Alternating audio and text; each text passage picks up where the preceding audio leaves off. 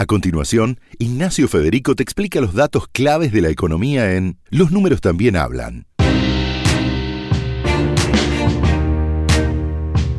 Hola, soy Ignacio Federico y en esta nueva edición de Los números también hablan, el podcast de economía de la nación, vamos a hablar sobre por qué sube el precio de la nafta y también por qué baja, como pasó estas últimas semanas. En lo que va del año, la nafta subió 14 veces. Para entender esto, para entender por qué sube la nafta en la Argentina, hay que tener en cuenta un dato clave. El 80% del costo del combustible depende del precio del barril de petróleo, que tiene un valor internacional, cotiza a nivel mundial y está en dólares, por supuesto. Con lo cual son dos variables que afectan directamente. Si ese precio del barril sube o baja, y por otro lado si se mueve el tipo de cambio, algo que en la Argentina desde abril de este año sucedió bastante seguido. Es decir, entonces, si el dólar sube, se van a necesitar más pesos para comprar igual cantidad de crudo, como se lo suele llamar al petróleo en la jerga del sector. Por eso en la Argentina, cada vez que sube el dólar, también suele subir el precio de la nafta. Esto es así desde octubre de 2017, es decir, desde octubre del año pasado, cuando se liberó el precio de la nafta, porque hasta ese mes el petróleo tenía dos valores, acá en la Argentina al menos. Estaba el precio internacional y estaba lo que se conocía como barril criollo, que era el precio local. De hecho hubo una época en la que el precio local era más alto que el internacional. Pero eso ya quedó en el pasado, porque el ex ministro de Energía, Juan José Aranguren, eh, decidió unificar los precios y hoy el precio en el mercado es libre. Entonces, ¿qué pasó en este último año, desde octubre de 2017, cuando se liberó el precio de la nafta, hasta, hasta estos días? Para darse una idea, el precio internacional del barril de petróleo subió de 55 dólares, que estaba en ese momento, a cerca de 70, que es lo que vale por estos días aproximadamente. Si bien hay que tener en cuenta, y ahora lo vamos a explicar también, que tuvo un pico de 84 dólares en octubre a principios de octubre llegó a 84 dólares. Y bueno, y la otra variable, que es el tipo de cambio, en ese periodo, eh, desde diciembre del año pasado, aumentó un 110%. Y en ese mismo lapso, las empresas del sector petrolero más o menos concuerdan que la nafta aumentó un 66%. Es un valor muy alto, es un valor que está por encima de la inflación, pero según las empresas, está por debajo de lo que subieron sus costos. Es decir, que todavía no lograron trasladar al precio todo el costo de la devaluación y de la suba del barril de petróleo. Eso dicen las compañías por estos días. Por eso hace algunas semanas se dio una particularidad. Pese a que hubo una baja del dólar de alrededor de unos 5 pesos, si se tiene en cuenta el pico que llegó a fines de septiembre, que superó los 41, a 36 pesos que después estuvo en, a principios de noviembre y que el barril había empezado a bajar, como te dijimos había llegado a un pico de 84 dólares pero después bajó a 70, los combustibles siguieron subiendo en algunas semanas. De hecho, el primero de noviembre, por ejemplo, Action, que es uno de los jugadores eh, del sector, es la ex ESO y es una empresa que hoy está en manos de Pan American Energy, eh, la compañía de la familia Bulgeroni, anunció un aumento en las naftas de hasta el 5% y 7% para el gasoil. A los pocos días le siguió Shell, con un promedio de suba de 4,8%. Pero IPF, unos días más tarde, también subió un 2,5%. Y acá hay que tener en cuenta que entra a jugar otra variable que influye en el precio de la nafta. Como veníamos diciendo, al ser libres desde octubre del año pasado, obviamente empieza a jugar el mercado y la competencia. YPF tiene, para darse una idea, más del 50% del mercado. Por eso su precio suele actuar como un punto de referencia y que tienen en cuenta las demás compañías del sector. De hecho, tras ese aumento de IPF de 2,5, que fue menor al esperado, todas las compañías esperaban que IPF iba a subir más, Action, que había aumentado antes, decidió rebajar ese aumento, es decir, decidió bajar la nafta, los precios de la nafta, de sus productos, sobre todo diésel, un 2,14% para lo que es eh, las estaciones de servicios ubicadas en Capital Federal, mientras que en algunas provincias en el interior también bajó las naftas. Es decir, como decíamos, moderó la suba que había anunciado a principios de mes. Y lo mismo hizo Shell, quizá con algunos días de diferencia, que bajó en promedio 2,7% la nafta. En realidad el promedio de los combustibles en general. Shell, hay que recordar, hoy es otro de los tres principales jugadores del mercado y está en manos del grupo brasileño Ryzen. Entonces cabe preguntarse qué pasará de ahora en más con el precio de la nafta. Algunas empresas del sector dicen que todavía puede quedar un aumento en lo que queda del año, sobre todo para lo que es gasoil. Pero, como te veníamos diciendo, tras la caída del barril del petróleo, de esos 84 dólares que llegó más o menos a principios de octubre, a menos de 70 dólares, que es lo que se encuentra por estos días, es decir, es una baja que ronda el 17% si se toma ese periodo hasta mediados de noviembre, empiezan a surgir voces que dicen que ya no hace falta una nueva suba. En ese grupo se incluye al gobierno. Desde la Secretaría de Energía consideran que los precios, por ejemplo, ya están estabilizados con que el dólar se mantuvo quieto, teniendo en cuenta eso este último tiempo, en torno a los 37, si bien eh, hubo alzas y bajas pequeñas en, los días, y esta baja del barril de petróleo, teniendo en cuenta esas dos cosas, dicen algunos que ya habría un precio de equilibrio, pero sin embargo las empresas, algunas por lo menos, siguen diciendo que todavía no se logró trasladar al precio toda la devaluación ni toda el alza de precio del barril, que por más que bajó en el último mes, si se toma de punta a punta, de octubre a octubre, subió de este 55 dólares a 70. Además, hay que tener en cuenta otro factor. Como decíamos que era el precio libre, hay que tener en cuenta la demanda de los usuarios, porque el precio de la nafta impacta directamente en la demanda.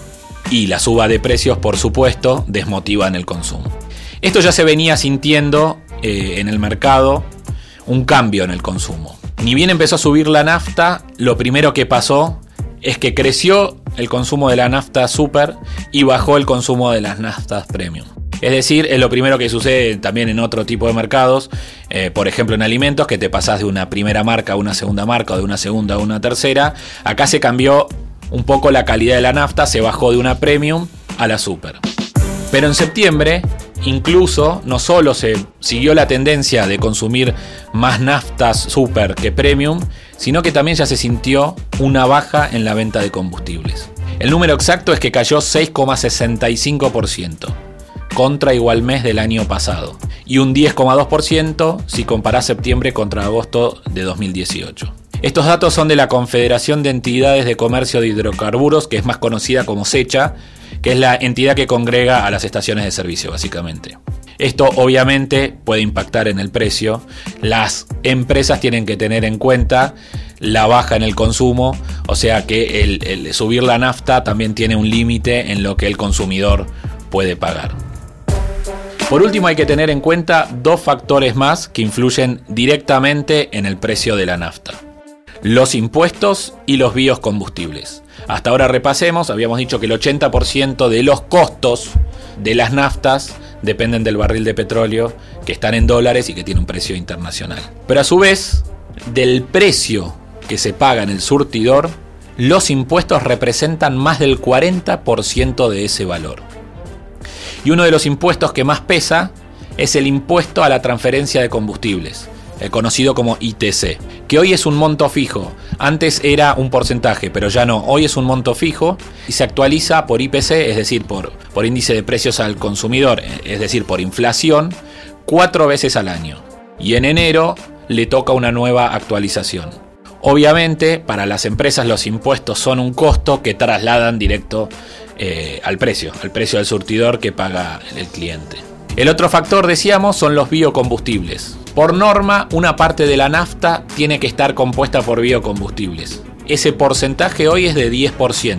Se evalúa, siempre hay versiones de que podría aumentar, pero la realidad es que hoy es un 10%. Y obviamente el precio del biocombustible a la petrolera le viene dado. Entonces para la petrolera también no deja de ser un costo que también traslada precio. Lo interesante es que ese porcentaje de biocombustible que tiene la nafta no paga los mismos impuestos que la nafta en sí, digamos que el crudo, sino que tiene una reducción impositiva. Y por último hagamos dos aclaraciones. ¿Por qué es importante el precio de los combustibles? Primero por el combustible en sí, que obviamente impacta directo en los, que, en los que tienen autos, pero también es a su vez uno de los principales costos de todas aquellas industrias que dependen del transporte y la logística, incluyendo los alimentos, por ejemplo.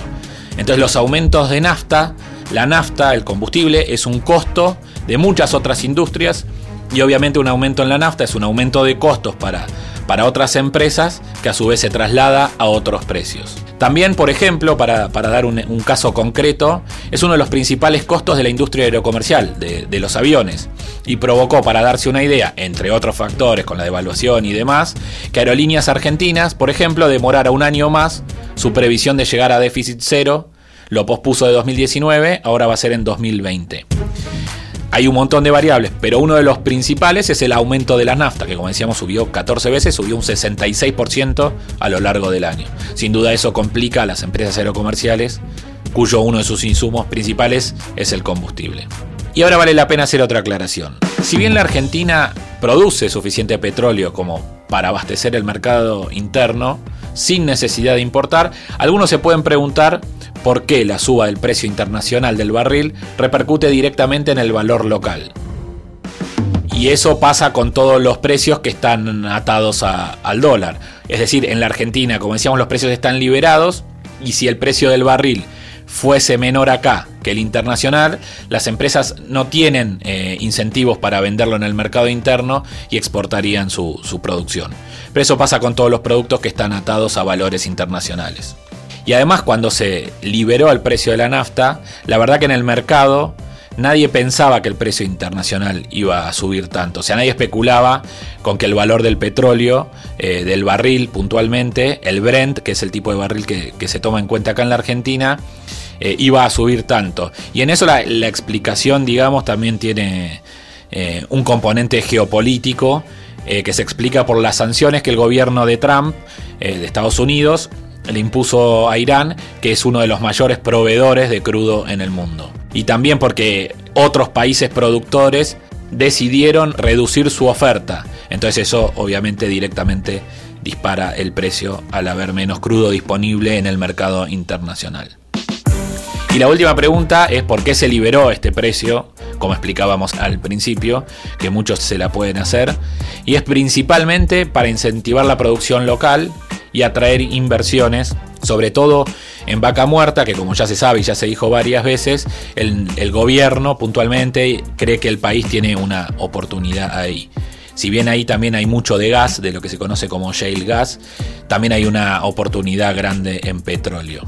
Por último, dejemos eh, un poco, hablemos de los precios hoy de, de, las naftas en Argentina y para comparar con otros países, podemos tomar un sitio que se llama Global Petrol Prices, que es, se utiliza como referencia para la comparación internacional. Acá en Argentina, eh, perdón, en, la ciudad de Buenos Aires puntualmente y alrededores, los valores de la nafta super, dependiendo de la estación de servicio, dependiendo la marca y la empresa, eh, oscila entre 37,50 digamos y 39. Hay una variable grande. Pero Global Petrol Prices, como les decía, toma de valor en dólares 1,15, porque hace un promedio de todo el país, no solo de Capital Federal y Gran Buenos Aires. Entonces, a nivel internacional más o menos se dice que la nafta en Argentina vale un dólar con 15. Solo de los países de la región, de los países vecinos, solo Paraguay tiene una nafta más barata en dólares según este sitio, con un dólar con 10. Brasil, por ejemplo, tiene la nafta a un promedio, obviamente tomando los combustibles en dólares, de 1,23. En Chile llega a un dólar con 28 centavos. Y en Uruguay a un dólar con 69. Obviamente Uruguay está entre las más caras de la región. Incluso Uruguay está por arriba del promedio mundial, que es de un dólar con 60 según este sitio Global Petrol Prices, con valores al 12 de noviembre. Conclusión, el precio de la nafta está marcado principalmente porque el 80% de sus costos dependen del barril de petróleo, que es un precio que cotiza a nivel internacional y que está en dólares, y que con las sucesivas devaluaciones que hubo en Argentina desde abril, que desde diciembre del año pasado subió un 110% el tipo de cambio en la Argentina, llevó a que el precio de la nafta tenga que acompañar y según algunas empresas todavía no se llegó a compensar, a trasladar a precio toda la devaluación ni toda la suba del precio del barril de petróleo, si bien ya a estos valores, si el precio del barril siguiera bajando, para muchos, o para algunos por lo menos, las naftas en la Argentina deberían tender a estabilizarse sus valores o incluso a bajar, pero eso ya sería especular demasiado. Lo importante es seguir estos dos valores principales y tener en cuenta también el componente impositivo, ya que a nivel precio en surtidor juega en un 40% los impuestos. Esto fue Los números también hablan